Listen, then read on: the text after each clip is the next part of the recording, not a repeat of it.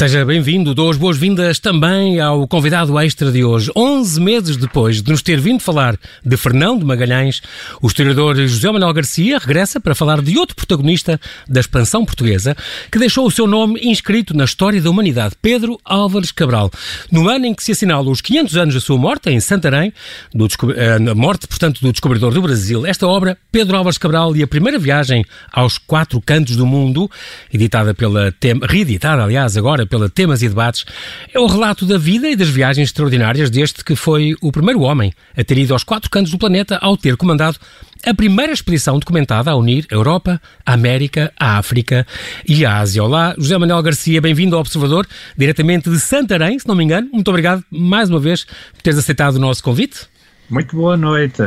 Bem-vindo de volta. Muito obrigado, é sempre um prazer estar a falar consigo e com os telespectadores, com os espectadores Muito obrigado. sobre uma figura tão, tão importante, uh, diria quase como o Fernando Magalhães que tivemos a falar Exatamente. É tão importante, mas infelizmente não os portugueses, nós não na história não lhe damos o devido uh, o reconhecimento, pois não, não tem essa noção.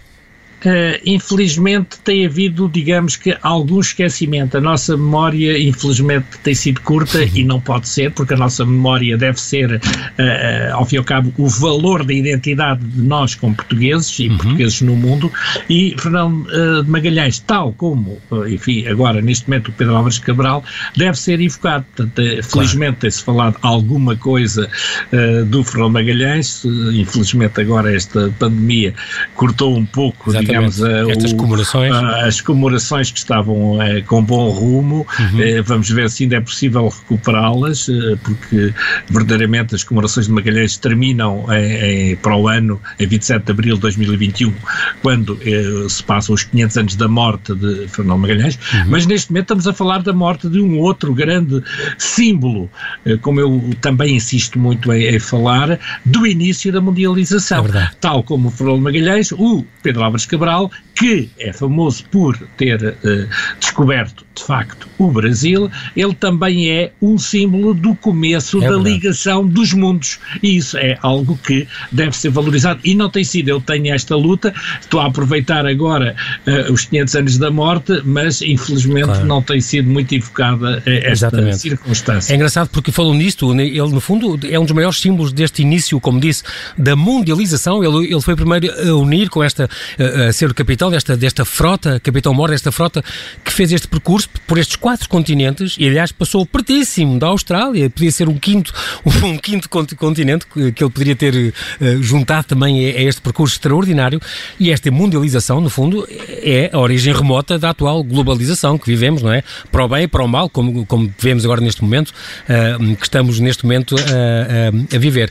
É muito importante porque eu estou um bocadinho a começar pelo fim, mas é um bocado verdade este, ele foi quase durante, depois desta viagem dele, e, e como esta zanga, que já vamos falar com o rei, e como ele depois se retirou para, para, para a sua terra, onde está agora, para Santarém, a sua terra também, um, ehm, retirou-se para lá, durante, eu tenho aqui uma a ideia que durante aí uns 300 anos, o três séculos, os seus feitos caíram praticamente no esquecimento. E foi só o Dom Pedro II, imperador do Brasil, portanto já em 1840, que mandou investigar, através do Instituto Histórico e Geográfico Brasileiro, um, fizeram, portanto, exumaram o túmulo dele um, e começaram a investigar a viagem dele e, e, a, e a, trazer, a devolver um bocadinho, a, a, reabilitar um bocadinho a sua memória. Portanto, só com este imperador do, do Brasil uh, em 1840. Foi, foi uma coisa já um bocadinho tardia, esta fama ofuscada deste homem tão importante.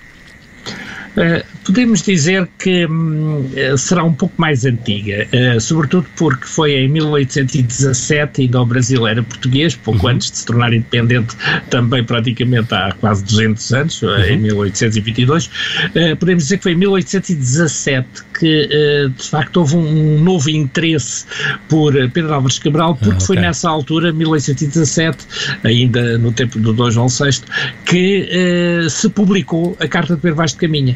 E, de facto, ah. a revelação desse documento fabuloso que foi publicado pela primeira vez no Brasil, é muito interessante assinalar esse facto, uhum. é, que deu a projeção de eh, Pedro Álvares Cabral, porque, de facto, anteriormente, os grandes cronistas, como João de Barros, Fernando Lopes Castanheda, já tinham destacado eh, que era graças a Pedro Álvares Cabral que se conhecia o Brasil. Sim. Mas foi a vivacidade de uma obra-prima da literatura mundial. Que, é, que é património, é património mundial, não é? É, é património, património imaterial.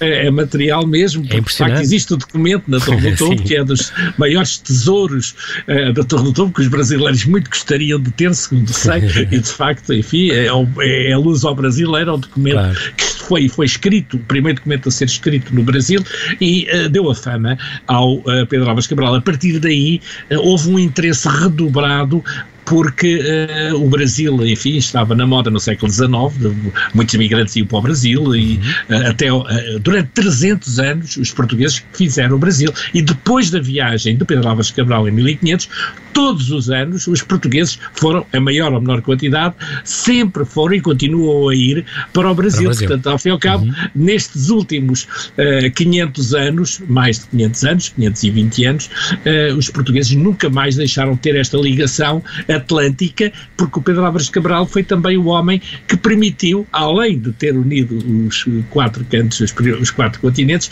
foi o homem que permitiu a criação de, uma, uh, de um espaço, que é o espaço do Atlântico Sul, porque uh, até ao descobrimento do Brasil, os portugueses só conheciam, obviamente, o, o litoral africano, até o Cabo da Boa Esperança, e, e, começaram a seguir... E a Índia, não é? Claro. E a Índia, claro, depois foram o Oriente. Sim, sim, sim. Uh, de facto, um, com o conhecimento conhecimento global do Atlântico, porque não se conhecia o outro lado. Evidentemente que o, Cristóvão Colombo já tinha ido às Antilhas, mas faltava a parte sul imensa, esse imenso novo mundo que é o Brasil, e por isso é que o Pedro Álvares Cabral tem uma dimensão claro. fantástica, porque foi devido à sua iniciativa, é, in, é absolutamente necessário insistir neste ponto, foi devido à iniciativa de Pedro Álvares Cabral que ele se desviou propositadamente para o Ocidente, no sentido de explorar o uh, espaço atlântico, porque ele não precisava de se desviar tanto para o Ocidente e, uh, talvez, isso tudo indica,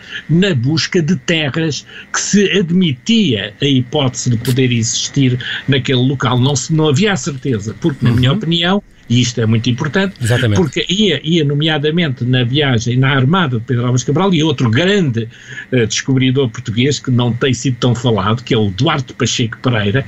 O Duarte Pacheco Pereira, o famoso autor do Esmeralda Tecito Orbis, escrito em 1505, e ele, ele, Duarte Pacheco Pereira, afirma categoricamente nessa obra que já tinha ido ao Brasil, mas provavelmente a norte do Brasil, na zona ah. do na zona do Amazonas. Zona do Amazonas, exatamente, exatamente, é a grande diferença. Portanto, digamos que a zona do norte do Brasil, que é uma zona que nem sequer se chamava Brasil uh, durante muito tempo, era o Maranhão, mas, uh, portanto, a zona sim, do, sim. do, Amazonas, ao fim e ao cabo, para, muito perto do Equador, portanto, era uma zona que vagamente se sabia existir, até mesmo provavelmente logo uh, a seguir à viagem do Cristóvão Colombo, porque tudo indica que essa zona já era conhecida no tempo do Tratado de Tordesilhas, em 1494, e e, portanto, uhum. havia uma vaga ideia de haver ali um território que não tinha sido explorado, a não ser vagamente também pelo, pelo, pelo Eduardo Pacheco Pereira, que ia na viagem, na armada do Pedro Álvares Cabral, uhum. acompanhando o, descobridor, e que tudo indica que aquele, aquele conjunto de pilotos e de, de homens uh, que tinham grandes conhecimentos do mar, nomeadamente não só o Eduardo Pacheco Pereira, mas também o Nicolau Coelho, que tinha ido com o Vasco da Gama, e que o Vasco da Gama se tinha aproximado, muito provavelmente, do Brasil durante a viagem do descobrimento do caminho marítimo para a Índia.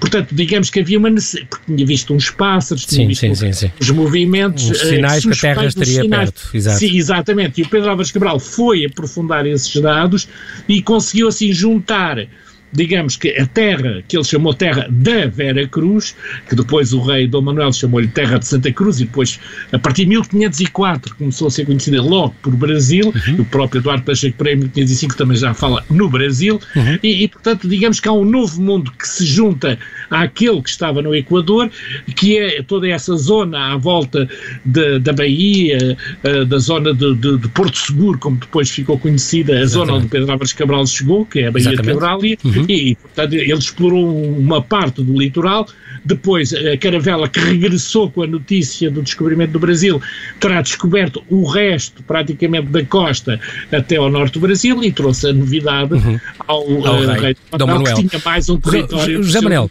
agora vou pedir para não desligar, nós já voltamos para continuar a nossa conversa.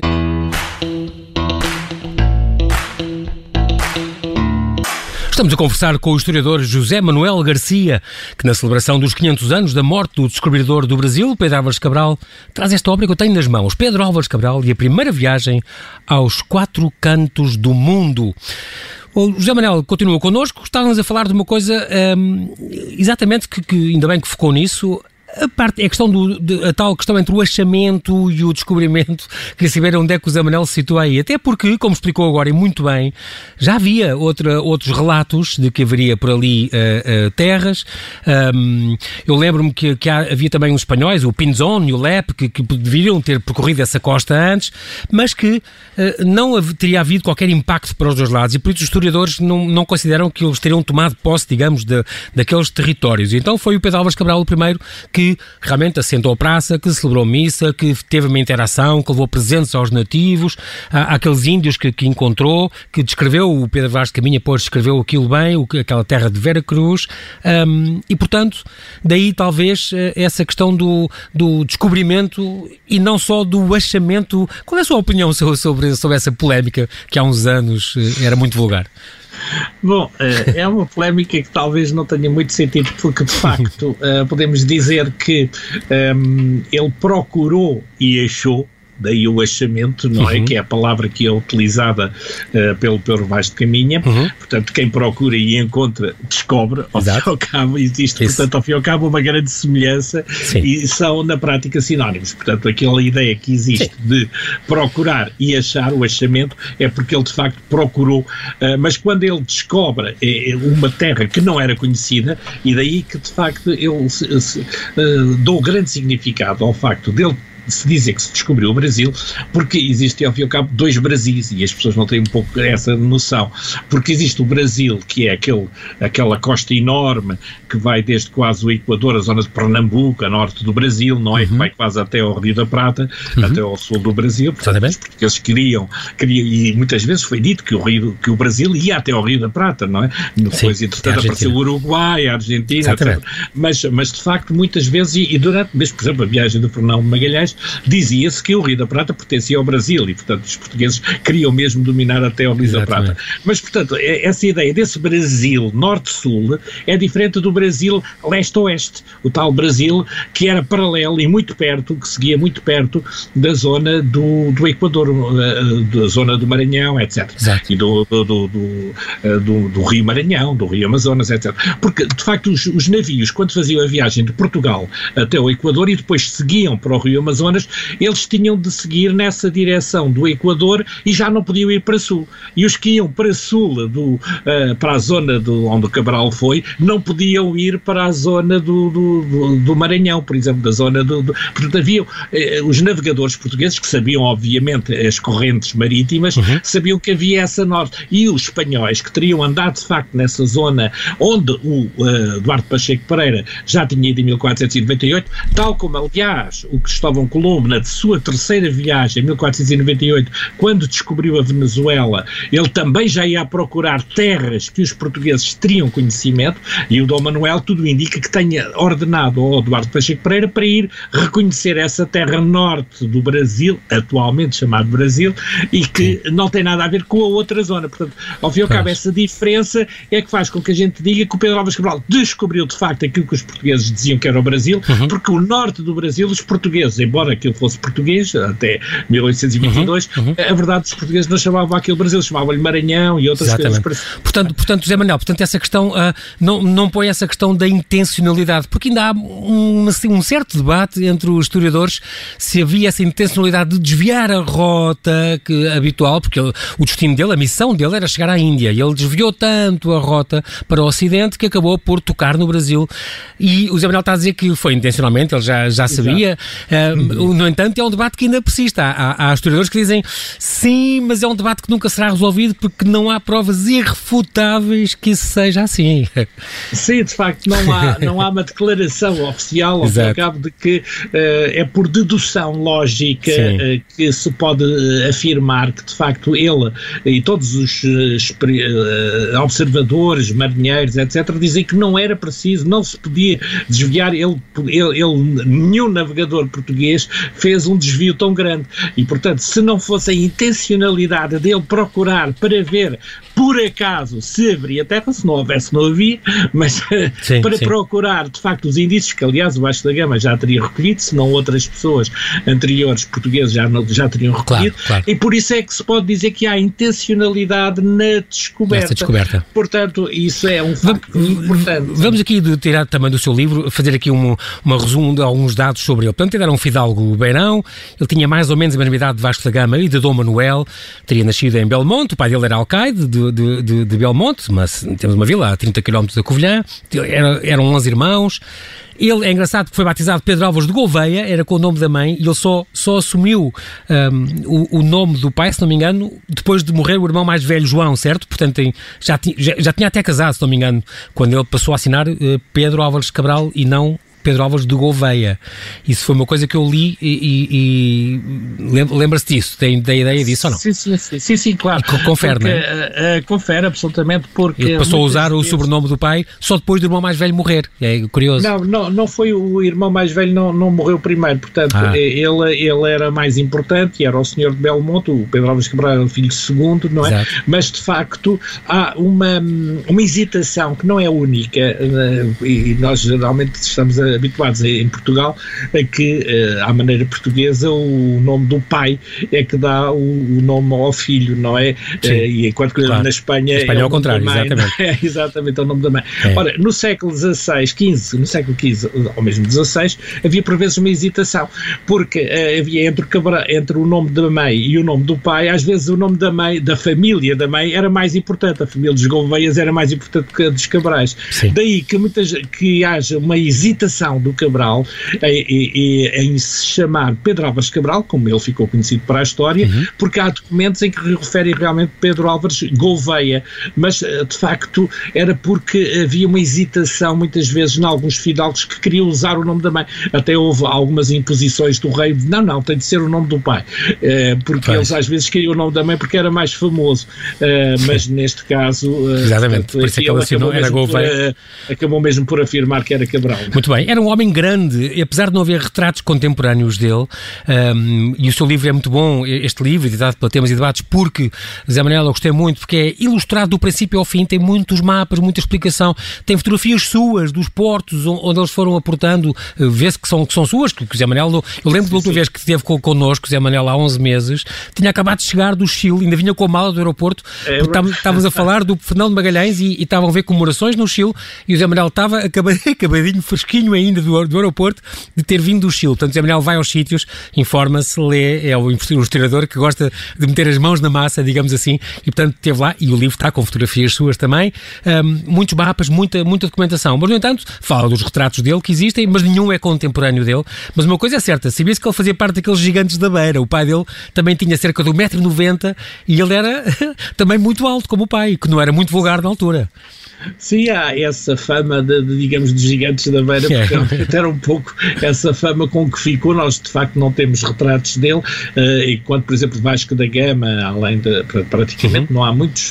Uh, nós temos, por exemplo, um retrato do Vasco da Gama que foi feito postumamente uh, por Gaspar Correia, por causa dele ter sido uhum. governador e o Vasco da Gama ter sido vice-rei da Índia, não é? Portanto, porque o Gaspar Correia mandou, fez todos os desenhos, por ordem do João de Castro, nomeadamente Afonso de Albuquerque, etc. Ele fez os retratos todos desses grandes homens que foram governadores ou vice-reis da Índia até 1548, o João de Castro, eh, mas, como Pedro Alves Cabral não foi governador, não, não teve esse impacto do Vasco da Gama, não há retrato dele. E dos navegadores portugueses, praticamente também não há, porque de facto eh, só grandes fidalgos que o, o Pedro Alves Cabral acabou por não se tornar um grande como o Vasco da Gama, que se tornou uhum. David Figueira, uhum. ele acabou por ficar recolhido uh, por um desentendimento que teve com, com o Dom Manuel, porque ele uhum. podia ter ido mais longe. Uhum. O, o Afonso Albuquerque ainda tentou recuperar no fim da vida. Pois foi, e o Afonso Albuquerque era, era um, era da família da mulher, ele casou Exatamente. em 1503 com esta Dona Isabel de Castro, Exato. ilustre e muito rica, e era da família da mãe, o Afonso Albuquerque, que chegou a dizer, uma, uma mulher, um homem também extraordinário, que escreveu também uma, uma belíssima biografia dele, o Terrível, um, e que também tentou ainda limpar a barra e, e que o rei lhe, tentou interceder em favor de Cabral e, e pediu ao rei Dom Manuel para perdoá-lo e tal, permitir o retorno à corte, mas não teve êxito.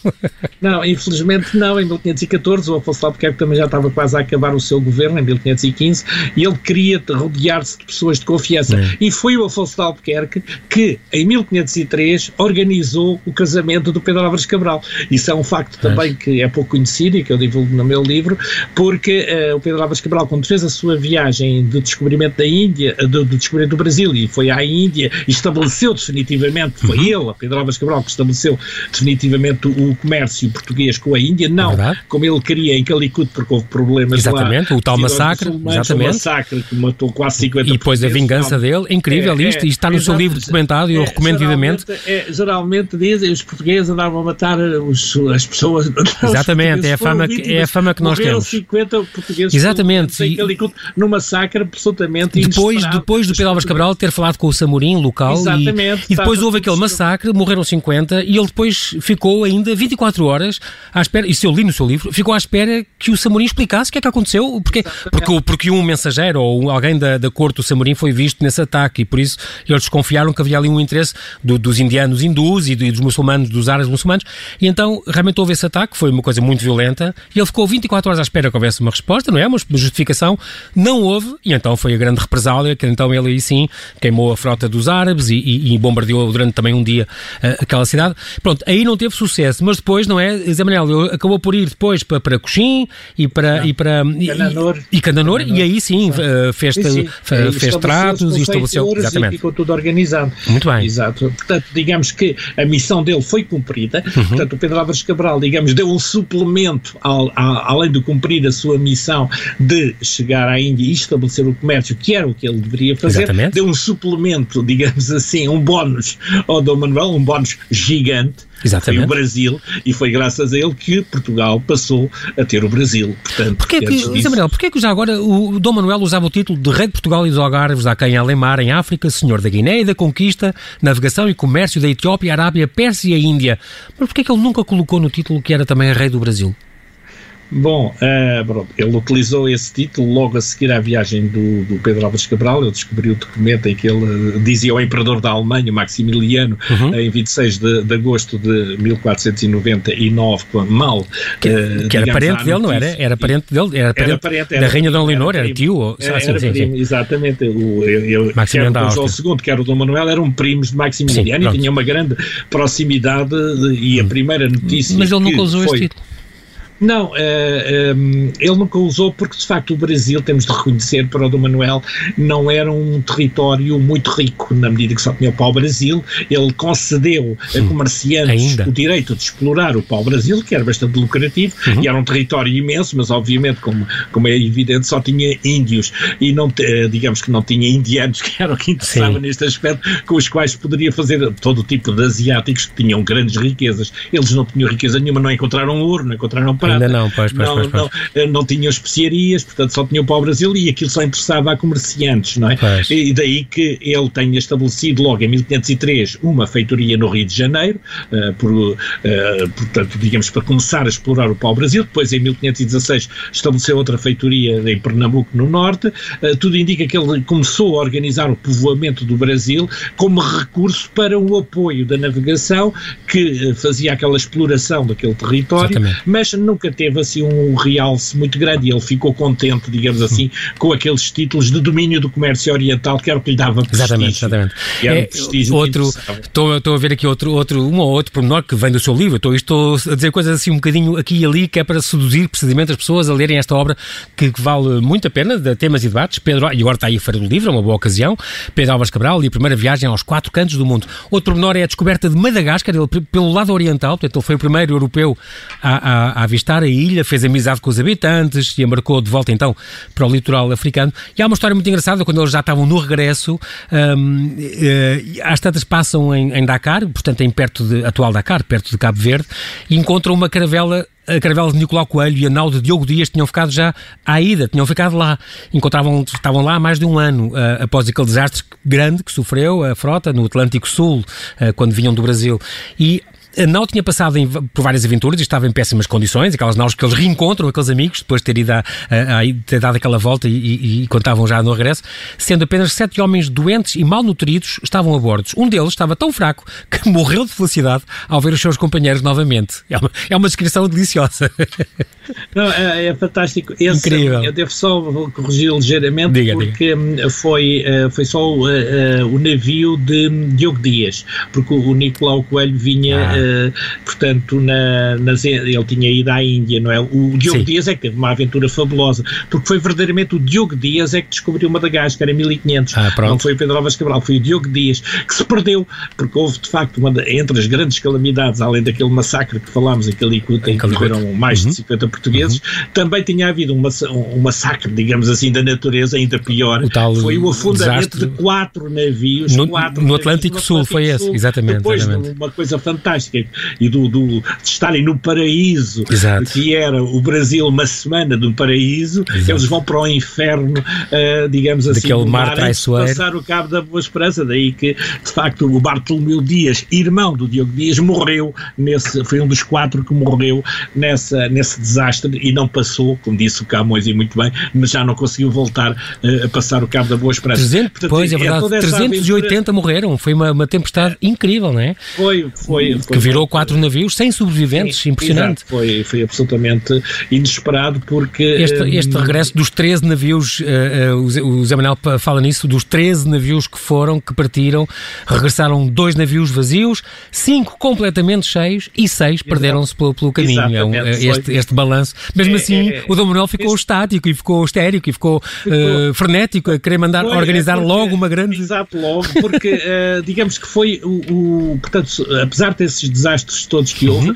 uh, diz-se que mais do dobro uh, do lucro uh, com o custo de toda a armada. E, evidentemente as pessoas não contavam assim tanto, não é? Coitados. Claro. mas pois, a verdade é que é mais do dobro do lucro, de, digamos assim, do, de, das despesas, portanto foi um lucro fabuloso. Há este relato. Toda a Europa ficou delirante com este comércio. Os genoveses, os venezianos ficaram em estado de choque, porque com a primeira experiência do Vasco da Gama eram só uma pequena experiência, uhum. dois navios que regressaram e tal, não era, enfim, não, não se sabia bem o que é que aquilo ia dar, mas depois quando veio a riqueza com o Pedro Álvares Cabral, aí toda a Europa fica surpreendida. E nós e, não temos noção disto, Zé Manel, esta, existe esta descrição, estes italianos que fizeram a descrição do, do, do, do da, carga que voltou, só Exato. destes dois primeiros navios que tinham chegado, 15 toneladas e meia de pimenta, é numa coisa que era caríssima, é muito bem é, conceituada, é, não é? Exato. 6 toneladas, 1 de canela, as joias é que não, perderam-se no tal massacre de Calcuta. Uh, mas realmente só essas mercadorias, uh, por isso é que logo a seguir, em 1502, o, o Dom Manuel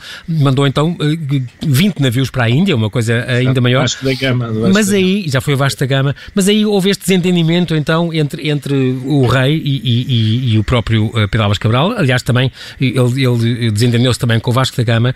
Dizem muitas vezes que é que seria porque ele, um, no fundo, desta organização desta, desta frota da vingança, digamos, da, da desforra, uh, teria havido esta animosidade, portanto, frente ao Vicente Sodré, portanto, um tio de vasta gama, porque dos 20 navios, o Pedro Álvares Cabral, que foi convidado para, para para liderar, para ser o capitão-mor desta nova frota. Um, havia cinco deles, eh, de, só, ficar, só ficaria com 15 no fundo, cinco deles iriam depois ficar a cortar aquela ligação à Arábia, comandados pelo Vicente Sodré. Isso terá sido isso uma das razões que ele sentiu-se desautorizado e, portanto, não quis aceitar. E o, e o, e o Dom Manuel aceitou, ou, ou admitiu, ou aceitou um, a sua escusa. Uh, bom, eu penso que de facto essa é a única explicação que os cronistas Nós temos um minuto, uh, temos um minuto, Zé Manel. foi, foi esse o motivo, porque era um ponto de honra, porque o Pedro Alves Cabral Exato. tinha muita honra e isso para ele era uma desonra, tal como aconteceu com o Fernando Magalhães ou mesmo o Afonso Albuquerque, que eram homens pois. com muita honra, e então isso foi o. Tu comandas mim, tudo, mas há aqui uma parte que depois separa de ti e fica Exatamente, autónoma e, e tal. E ele, isso não ficou completamente hum. ostracizado, longe em Santarém e morreu lá, uh, viveu lá os últimos anos de vida sozinho. Provavelmente com malária é o que se pensa, não? Porque ele queixava-se muito de umas febres insistentes, provavelmente, não sei, é uma hipótese. Sim, ele já tinha doença quando esteve uh, na Índia, mas não foi por isso, porque só bastante bem mais hum. tarde, ele esteve lá na Índia 1500, não é? Portanto, ele só sim, morre uh, em 20, 20 exatamente. Anos, é? Faz agora, portanto, 500 anos, 500 e, anos. mas Santarém, na altura, a sua terra, e onde está agora, também era a quarta vila do país. Depois de é Lisboa, verdade, de é Lisboa, do Porto e de Évora, é, embora só tenha sido cidade em 1868, mas, mas não interessa, de qualquer modo, era, muito importante. Portugal. Onde era, ele está era, sepultado ali, junto com a mulher, ali na é, Igreja da Graça. É um dos poucos sítios de que a gente conhece a sepultura dos navegadores Exatamente. do descobridor, é um dos poucos. E é muito curioso também, porque está junto ela, que é, que é perto da, da, da do, do, do, Dom Pedro Menezes, no fundo, ah, parente da, da mulher dele, é e que está ligado a, e, que está ligado a Ceuta, não é? Está ligado ao começo do descobrimento. Ele é, o último. É o alfa e o ômega. Exatamente, é muito curioso, muito Dom curioso. Pedro Menezes é o iniciador da expansão com a conquista de Ceuta, Ceuta. Cabral, em 1500, no fim do século XV, ele vai descobrir Exatamente. um Incrível essa mundo. coincidência. E, portanto, é muito bonito. E, é. atenção, é simbólico. a mulher é que era importante. Ele está lá no túmulo por causa da mulher. Exatamente, que, que ela já tinha comprado o túmulo. Da já família, tinha... da família do fundador da igreja. Da, da, da, Igreja da Graça de Santarém, exatamente, que é uma igreja, igreja linda, exatamente. Que está a par, digamos assim, da batalha a nível de Santarém. Muito bem, é verdade, exatamente. Zé Manel, infelizmente é mesmo assim a rádio, sabe como é que é, não temos tempo para mais, mas quero agradecer-lhe mais uma vez pela, pela sua disponibilidade em estar connosco no Observador, trazendo, quiçá, uma nova luz à vida deste grande descobridor, deste viajante.